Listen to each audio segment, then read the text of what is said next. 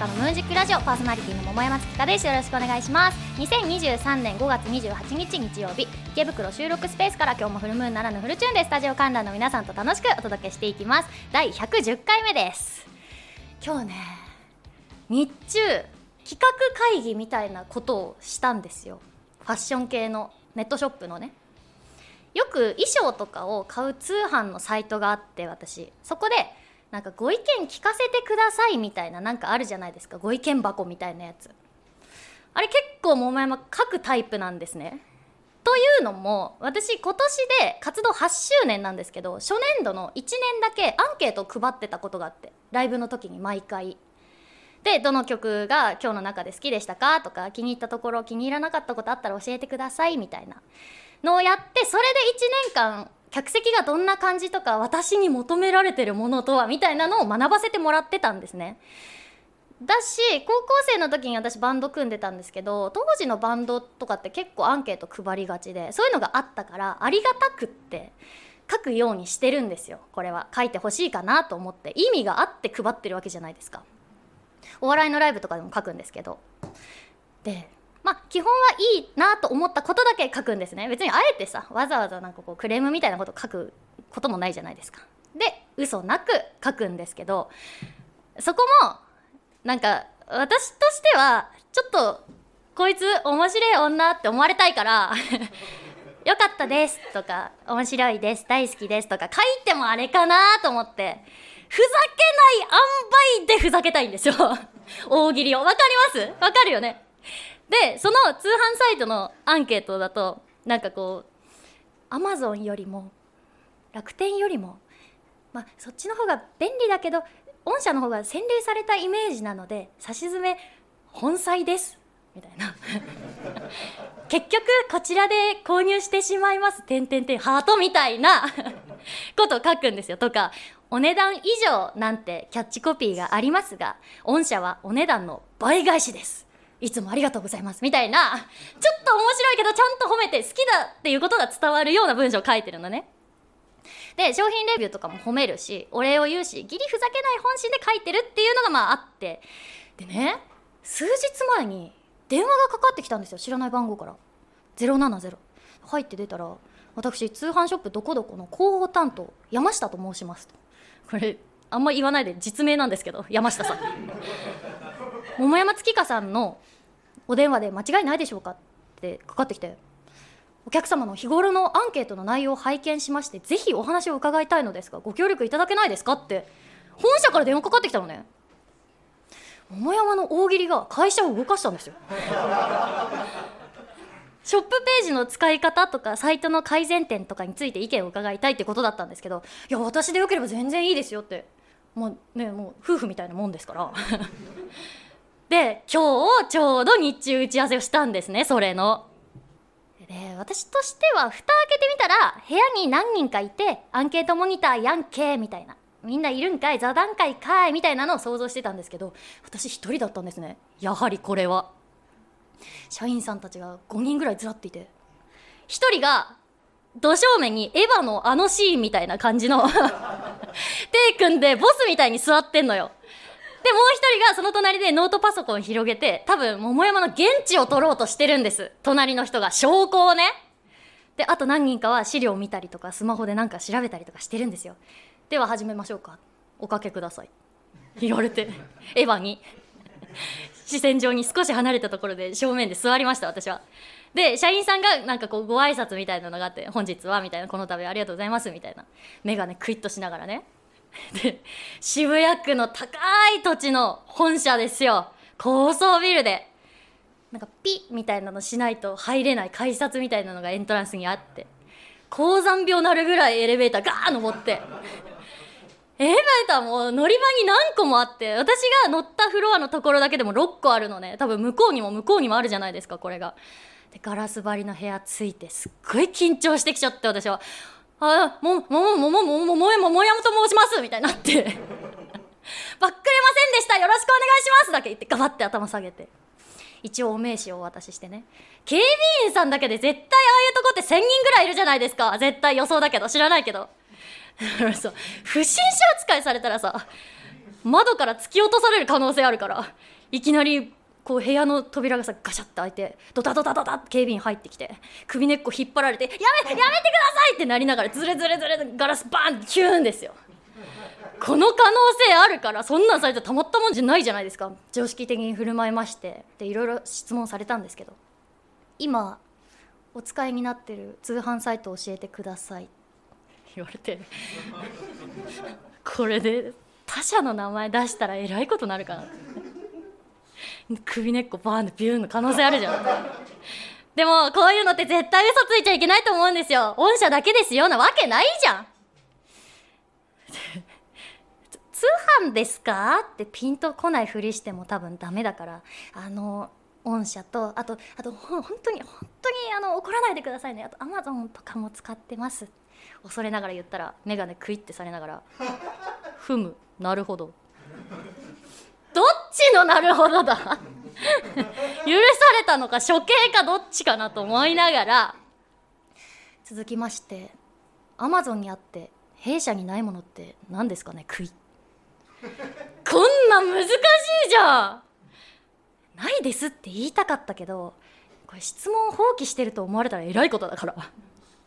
えっとアマゾンは深夜に注文して翌日に届いたりとかもするんで速さですかね「ひーワンテしないでくださいワンテしないでください」って恐れながら言ったらエヴァがにっこり笑いながら「そうですよね」笑顔も怖いんですよ どっちのパターンでも怖いじゃん隣で秘書みたいな人がカタカタパソコンを打ってるんですねでバラエティーに私は出たりとかするんですけどこういうところで一番されて嫌な質問って知ってますか他にある？っていう質問。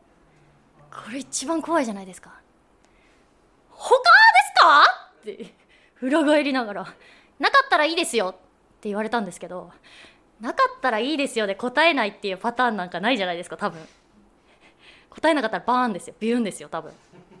他にはえっとギフト券ですかね。自分のためには御社はよく利用させていただいてるんですがお友達にプレゼントする時とかはなんか難し難しいというかすいません。えっと難しいです！こっちも負けじと笑顔で答えたんですね。ふむなるほど釘これ多分セーフなんです。そんな時間を1時間以上過ごしてありとあらゆる通販サイトのなんかもう最終的に擬人化しながら話したりとかして。なんかアマゾンは白人の男性っぽいです。楽天はアジア人の男の子っぽいですかねとか言いながら。これはもう言えないんですがキャッチコピーとかも考えたんですよ。だから大喜利っぽいどっかのアパレルサイトのキャンペーンが打ち出されたなって思ったら多分桃山です。なんかで見つけてください。通販のサイトで。なんかこうふわっと大喜利ふざけてるけど本気で好きだぞっていうのが伝わるようなコピーが採用されてたら桃山です。これはね言いたいけど言えないんですよ。あとあそうですね。メガネクイーンの人と一緒に考えたんでエヴァのことも思い出してください。めちゃくちゃ緊張したんです。なんか楽曲提供する時とかも私あるんですけど自分用にしか普段書かないからさシンガーソングライターなんで。だから人のためにとか他社他社って会社のね他社のためとかっていう売り方を考えるっていうのもなんか自分を逆に振り返れてよかったなと思いながらそんなこんなでですね購買意欲爆上げさせる桃山月花が本日もお届けしたいと思います。お話以上です。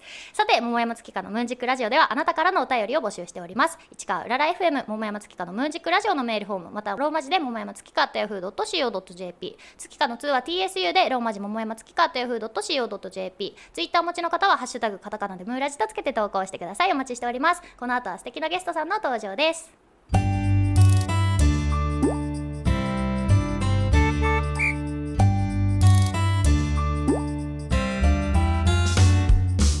改めましてこんにちは。桃山月花です。それではお待ちかね。ここからゲストさんをお招きしてお話を聞きたいと思います。七尾さんです。拍手でお迎えください。よろしくお願いします。では簡単に自己紹介お願いします。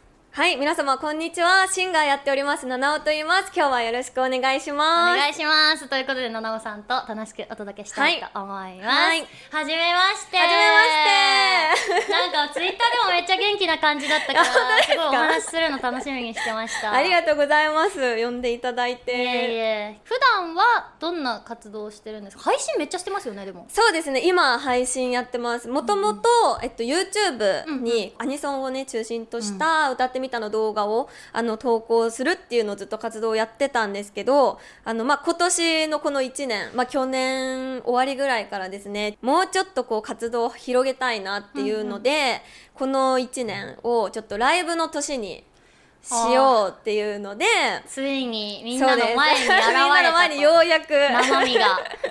はい、今までねそこまでやっぱもう YouTube メインだったので、あんまりこうね皆さんの前に出たりっていうのはなかったんですけどちょっともうこの1年全力でやろうっていうので来年の2月にバースデーワンマンライブやるんですけどそのワンマンにちょっと207人。すごいよ。本当に。でもなんかはい。いけそうじゃないですか、一1年って。進捗良さそうに見えてるんですけど。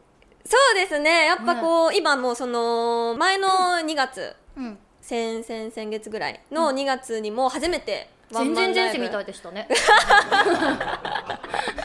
先々前月。先々先々月ぐらい。はい。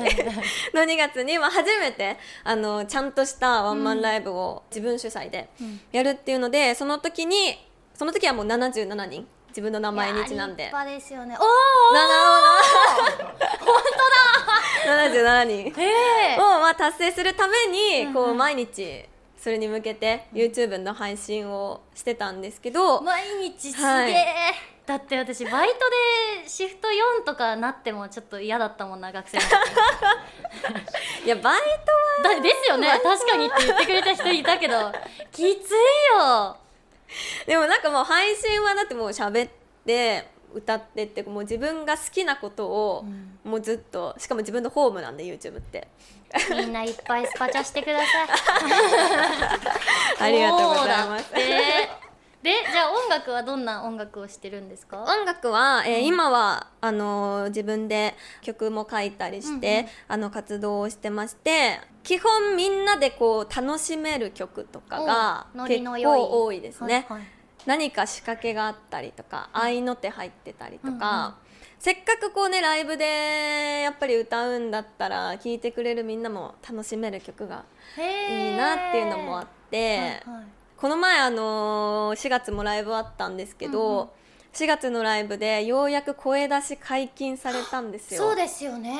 はい。なるほど。今まで合いの手も皆さん実際にライブではね、うん。こう言えなかったので、それが4月はちゃんとみんなの声が聞けてあもうこの曲作ってよかったってめちゃめちゃ思いましたねみんなの大きな声はいはい。聞いなんかすごい最初お会いする前にいろいろデータとか見て調べるじゃないですか私は、はい。ゲストさんの。でなんか写真であ気強そうな女だなと思ってたんです でだけどなんか歌声聞いてみたらすごい儚げな曲とかも歌えるしすごい多彩な方なんだなって見た目で判断してるって言ったらちょっと語弊があるんですけど なんかいろんな面がある方なんだなって思って、今日会えるの楽しみにしてたんですよ。ありがとうございます。気強そう。いやこれ結構言われます。やっぱり？言われます。間違ってないですね。気強エピソードみたいなのあります？気強エピソード。喧嘩っ早いとかなんですか、あーなんかよく配信とかでコメントで怒ったりするみたいのを聞かれるんですよ、うんうんうん。でそういう時にいやーでもそんなに怒ることないと思うんですよね。僕思うとそんなないなみたいな感じのこと言うんですけど、よくよく考えると結構切れやすいああじゃあそこで発散して忘れてんんだ細かいのがちょいちょいあるみたいな。はいはい。まあなんかちょっと母親と口喧嘩するとかま大きくなって親と喧嘩します。何でママと喧嘩するの？えなんかえいやあやっぱ出てこないんだ。その場で発散してるんだ絶対。怖いですね。覚えてないっていう。うわ価値悪。相手は覚えてますからね絶対。確かに。あそうなんですね。まあでもライブもいい発散になってるのかもしれないですね。そうですね。みんなと声出して楽しいですもんね、オリジナルはどんな曲なんですか？てか自分で書いてます？そうですね。自分であの歌詞だけ書いてる曲もあれば、作詞作曲してる曲もあるんですけどあのちょうどあの5月17日に、あの新曲リリースしまして。おめでとうございます。ありがとうございます。ありがとうございます。そうなんかいろんな面があるみたいうんうなん。お話ししてくださったじゃないですか、ちょうどあのその新曲が曲名「ダブルフェイス」っていうあらあららら。ら 曲名で、まあ、なんかちょっと自分のこうなんか二面性普段見せてるところと見せてないところうん。っていうのをちょっとテーマにした曲になってるんであちょっとなんかすごいタイムリーみたいな気持ちになりました。どんな見せてない部分があるどんですか？んな見せてない部分が？ああの結構配信ではうん。割とちょっと強気なこと言ったりするんですよね、うんうんうんちょっと圧が強いとすっいうか。ごい客席の方にそそんなめっちゃすごいうんうん首振言って。ますよだけど本当はねみたいな。あら一番いいやつのパターンの。みたいな曲をちょっとあのエレクトロポップなうんうんうんサウンドおで結構可愛くかっこ可愛くっていうのが17日にリリースした「ダブルフェイス」っていう曲そうなんですですね。まだまだお話聞きたいと思いますのでこの後もお付き合いください、この後はお便りのコーナーです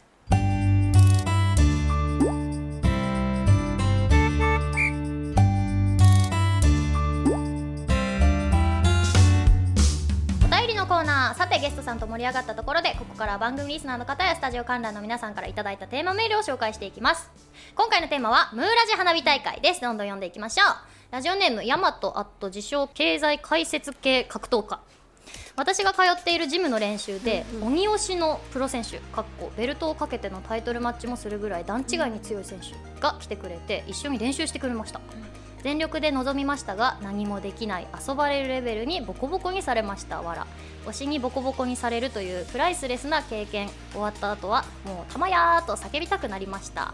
なおその後その選手からかなり濃いアドバイスをたくさんいただき通常ではありえないファンサをいただきました。すげえうん。怒られるというファンサ新しい。推しにはいいですね。いいなあ鬼推しだもんね。バッセン通ってたら吉田正尚にバッティング習ったみたいなことですよね。野球のことは忘れます。続いていきますね、えー神奈川県高松市ラジオネームうどん県大好き花火といえば高松祭りの花火大会です。高松の港で毎年約8000発の花火が打ち上がります。毎年たくさんの人でごった返します。地下駐車場は夕方には満車閉鎖となります。花火が終わると JR 私鉄バスが臨時便を多数運行します。新型コロナウイルスが流行してからは中止が続いています。その前には台風で中止もあったので2018年を最後に打ち上がっていません。今年こそはやってほしいです。ウィキみたいな情報ですね。へ えうどん県大好きってたまに送ってくれるんですけど、はいはい。送り始めてくれた時出会いが大学生ぐらいだったんですよ。はい。で年齢と名前住所みたいに書いてあって27歳って書いてあってびっくりした。なんかリスナーとかファンの方が大きくなっていく姿って嬉しいですよね、いつまでも皆さん死なずに私たちをはいお願いします。押してください。続いてラジオネームヤマトアット自称経済解説系格闘家。株価が大きく上がり持っている株も利益が出ていることを確認。よし利益確定しようそう思った私は指値で売却注文をしました。注文完了そう思った矢先。指値として指定した金額の桁が一つ足りていなかったことに。すぐに約定してしまい利益から大損に大転落。たまやー。これは魂の叫びですねいくら無駄にしたんでしょうね。私株じゃないんだけどヤフオクを利用してた時に5000円くらいまで競ってたんですよね。でそれよりもだいぶ大きい数字で入札すると自動入札になるんですよそこまで。だから1万円投じてそれ以上になっちゃったら諦めようと思ったの、で 10万って入れちゃって。やばい。ただか DVD1 枚で。やっばえと思って。で危なく誰かが10万いくらで入札してくれたんですおーよかった。なんで大和さんはまあ損したんでしょうけど私はセーフでした。これね一桁ってだいぶですからね。お疲れ様ですたまや続いて東京都昭島市ラジオネーム一重で何が悪い。先週渋谷に用事があった自分は今まで行ったことなかった長楽に初めて行ってみました。入店した途端客と従業員がぶつかったぶつかってないの論争からの大喧嘩が始まっていました。どっちも引かないくらいヒートアップしている中自分はしゃぶしゃぶチャーハンの冷たいやつを食べながら冷めるような目で眺めておりました。えー、行きたい！長楽知ってます、ななんですかそれ？なんかね結構なんか変に人気な中華料理屋なんですけど、変に人気な。あの毎回 チャーハンとかラーメンが味が違うって言われる。レビューが面白い。それこそ。っていう長楽。えー、行ったんだ。行ってみたいんだよな。続いて。東京都昭島市。ラジオネーム一人で何が悪い。桃山月花花火大会といえばムーラジリスナーはすぐにこの光景を思い出すと思いますそうです。神宮球場での花火と夜空に打ち上がるホームランですよね。今年の夏もヤクルトのちゃんて夏祭りがかかる中での豪快なアーチを見てビールを飲みたいですね。わかるよ。多分私だけだけど。顔はまた顔はまたおーわっしょいわっしょいってやりたいもんですね。ビール飲みながら。えー続いてラジオネーム埼玉のマッサン若い時はよく花火を見に行ったものですがどこから集まったかわからないくらいの人混みに辟易としてしまいいつしか遠くから花火を見るのが楽しみになりました。少し高い建物から遅れて届く花火の打ち上げの音と小さく見える花火を見て楽しむのは大人の楽しみなのかもしれません。マッサンは本当にいい文章を書く。情緒的。大人になって感じ変わるってありますよね。ありますね。曲とか、うん。あと蛍の墓のおばさん。わかります、えー続いて。本名 OK ラジオネーム高橋貴久。現在一般的に日本三大花火大会と呼ばれているのは秋田県大仙市の全国花火競技大会大曲の花火。茨城県土浦市の土浦全国花火競技大会新潟県長岡市の長岡祭り大花火大会の3つですが皆さんこれらの三大花火大会見たことありますか？ちなみに私の地元は長岡です。長岡祭り大花火大会は尺玉100連発や復興花火フェニックス。世界最大級の三尺玉も上がりますので火薬の量がどこにも負けません。ぜひ見にいらしてくださいね。これね私だいぶちっちゃい時からこの三大知ってたんですけどへえ行ったことな？んかないんですよ。あないんだけどドンキで1階で夏になると花火なん花火特集みたいなコーナーできるじゃないですか、はいはい。それで土地土地コーナーになっててへえその三大がめっちゃ売り出してたから覚えた。競って置いてるんですよ。続いてラジオネーム匿名です少し天然が入ってて笑顔が素敵でみんなから好かれるような可愛らしい女性の社内のアイドル的なジムのお姉さんがいました。彼女が困った業務を解決してあげたこともありました。席を外している間にマウスの下に付箋で可愛らしい顔文字付きのメッセージを添えられていたりひょんなことから意気投合してよく話をするようになりました。コロナ前とあるお店にそのお姉さんと一緒に行きましたがそのお店は正直言うとサービス料込みで1人当たりそこそこする値段で社会人になって数年で行くには高いところでした。おおよそですが2桁万円いかないくらいの値段になりました。でもお料理もお酒も美味しくとても喜んでくれました。時をしばらく空けてその人は結婚して会社も辞めてしまったので疎遠ですがあの時告白していたらなーなんて過去をやり直したい気持ちがあります、皆さんやり直したいことやり残したことありますか？めっちゃいいメーうん。ルすごい使ったんだ。2桁だって。だけどかなり。家賃以上の可能性ある、確かに。やり直したいことありますか？やり直したいこと。結構もう私もうその時を生きてるタイプで。察しました。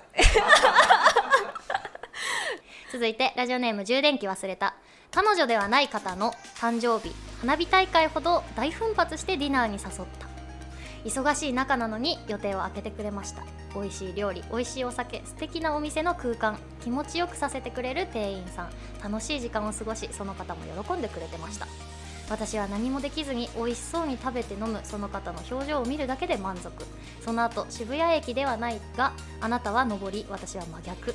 なんとかしなきゃ渋谷のメロディーが頭の中を流れる中そのままお別れ。何かしてあげられなかったが素敵な時間を過ごせて人生の中の大切な記憶になりました。来年は渋谷駅でお誘いしよう。そして終電で真逆に別れよう。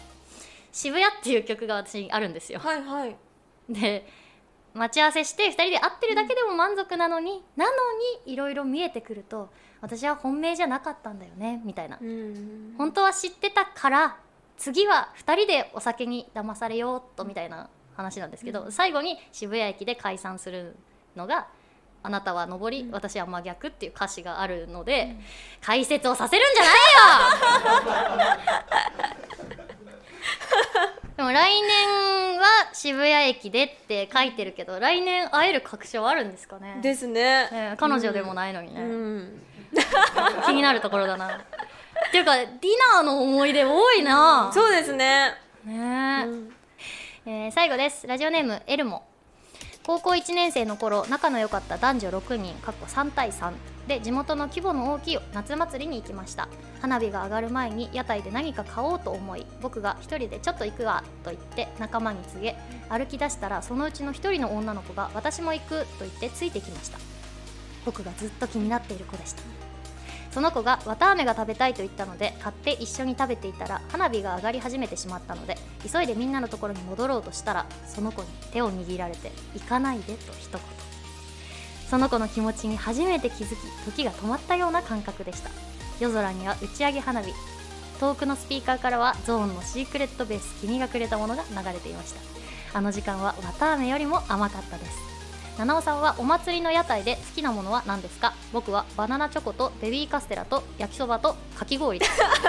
もう話入ってこないよ。結局この甘酸っぱい話は置いといて置いといて置いといて。好きな食べ物何ですか？あんず私あのあんず飴。飴好き？あれ大好きで。しかも安いしね。そうしかも大体なんかあのルーレットとかにはいはいはいはい。当たると2個もらえたりとか、ちょっとしてお得感が。わかりますでも夏祭りかと思ったらシークレットベースなんだね。確かに。でもリアルなんでしょうねそれが。遠くのスピーカーから流れてただもんね。いい話だわ。すごい素敵。忘れないでね。ということでお便り以上です。ここでリクエスト曲があります。はいそれでは聞いてください。七尾でダブルフェイスお聞きいただいたのは七尾でダブルフェイスでしたはいそろそろエンディングのお時間です今日のゲストは七尾さんでした告知があれば聞いてもいいですか？はい、ありがとうございます。えー来年2024年2月に向けてですね、えーそのダバースでワンマンライブ7来に向けて今、夜の21時からほぼ毎日、YouTube ライブで毎日ね、生放送を、えーしております。ぜひ、あの、ラジオ聞いたよってね、コメントをしていただけたらめちゃめちゃ嬉しいので、ぜひね、来てください。そして、6月17日ですね、ワンマンライブやらせていただきます。セブンライブズボリューム2大人な七尾と過ごせる日ということでちょっと普段お見せしない大人な雰囲気のライブを、あのピアノとデュオでねあの生演奏でライブをお届けさせていただきます。もう結構チケットが残り少ないのでぜひねもしあの悩んでる方えぜひお早めにしていただければなと思います。よろしくお願いしますはい次回の桃山月花のムーンジックラジオは6月11日日曜日です。詳細は番組公式ツイッターホームページでお知らせしますのでチェックしてください。番組への感想やテーマメールは番組公式ホームページのメールフォームまたはツイッターお持ちの方はシャープカタカナムーラジとつけてください。次回は6月突入ということで梅雨です。次回のメールテーマはこちら。梅雨撃退法。ジメジメっとした皆さんの気持ちをさっぱりさせるようなメールお待ちしております。5月31日23時59分までお待ちしております。では最後に観覧の皆さんと一緒にお別れしたいと思います。私が桃山月かのと言ったらムーンジックラジオと返してください。七尾さんもお願いします、ではいきますよ。桃山月かのムーンジックラジオ。お相手は桃山月かと七尾でした。ありがとうございました。ありがとうございましたたお会いしましょう